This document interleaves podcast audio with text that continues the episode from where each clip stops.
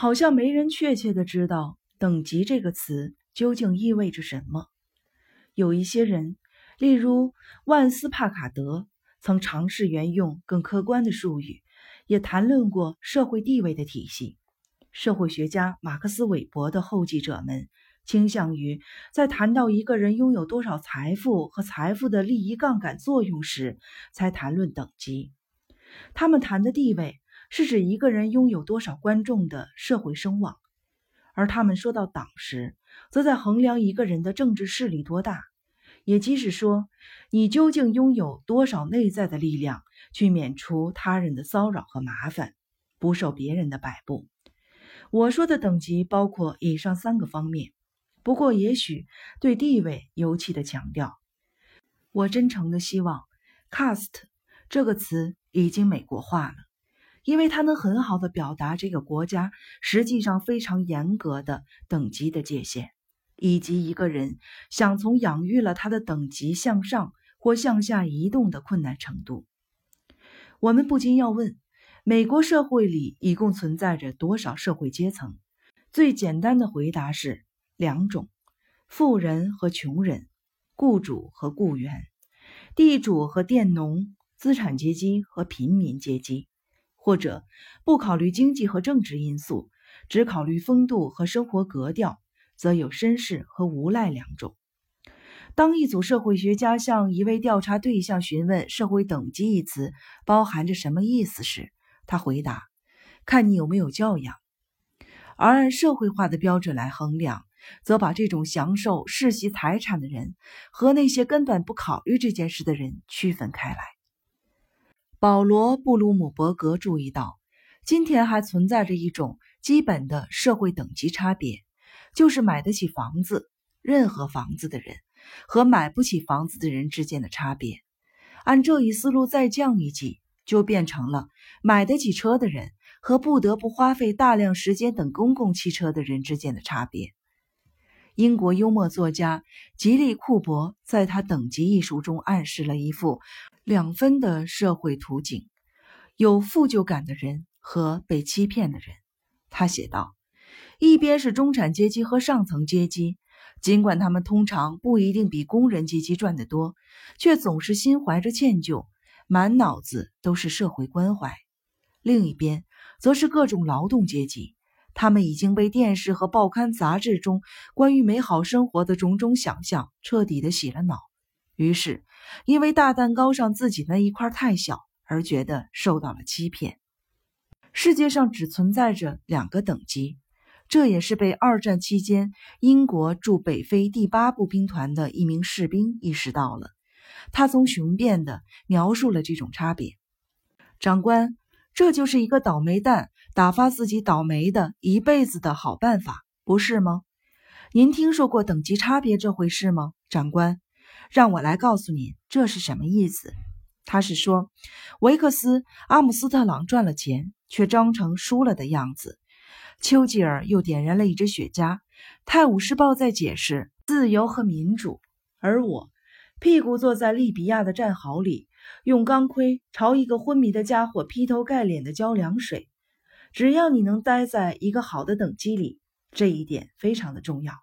这等级制就错不了。长官，因为一个等级得到了蜜糖，而另一个等级只有狗屎。对这名士兵的结论，可以有另外的一种表达。那就是每个地方的所有工作都能分为两类：安全的和危险的。每年有十万名工人因为与工作相关的事故或疾病死亡，四十万人因工致伤致残，六百万人在工作时健康受到损害。在《劳动阶层的大多数》一书中，安德鲁·李维逊写道。所有那些认为过去的等级差别已经消失的陈词滥调和让人乐观的说法，都会因为下面这个不争的事实而变得毫无意义。美国的工人必须将重伤甚至死亡视为他们每天现实生活中的一部分，中产阶级则不需要。他接着说：“想象一下，如果每年总有那么几个公司总部像矿井一样坍塌下来。”砸死六十到七十名管理人员，全球会爆发多少抗议的呼声？或者假设所有的银行都长期弥漫着一种会令经理、职员、出纳员们生癌的看不见的毒尘，情况会怎么样呢？最后，试着想象一下，如果每年都有成千上万名大学教授在他们工作时失聪、断指、失去手或者眼睛，请想象一下那种恐怖。死亡和受伤，也许是美国最可怕的等级的分界线。正是这条分界线，把听任自己的孩子在越南被杀害或者遭受残暴而无能为力的父母们，与那些逃脱了这场噩梦的富有的父母们区分开来了。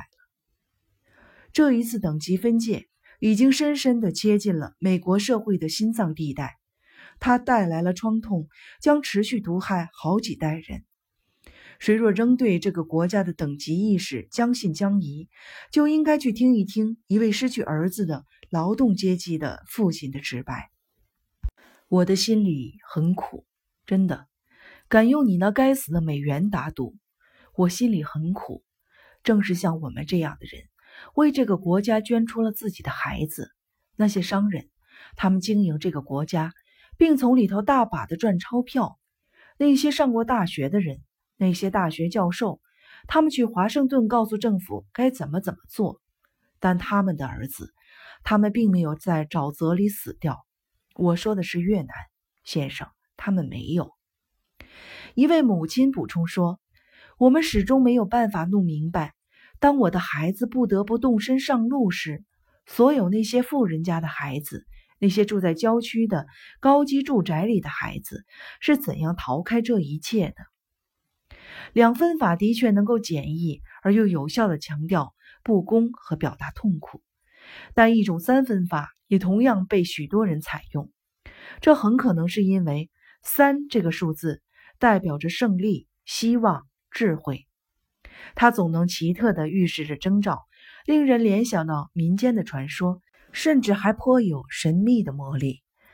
至少从十九世纪起。当马修·阿诺德将他的邻人和朋友划分为上等、中等和下等三级时，或者像他那令人难以忘怀的三个命名一样，野蛮人、非历史人和平民，英国人早已普遍接受了三个等级的划分。中等阶层的人们已经习以为常地从这个三层观念出发来思考等级制度。这不仅因为这个观念为他们提供了道德和社会的安全感，同时，这种划分恰到好处的是中层能够等距离的远离那个高于他们的阶层，也远离那些属于上层特有的种种的罪恶，诸如骄傲、势力、挥霍、漠不关心，和那些低于他们的等级及其各种特征，诸如肮脏、拘束、羞愧、屈辱。尽管称呼下层阶级的英式委婉语“劳动阶层”大有取前者而代之的势头，上层、中层、下层仍是称呼这三类人的习惯性用语。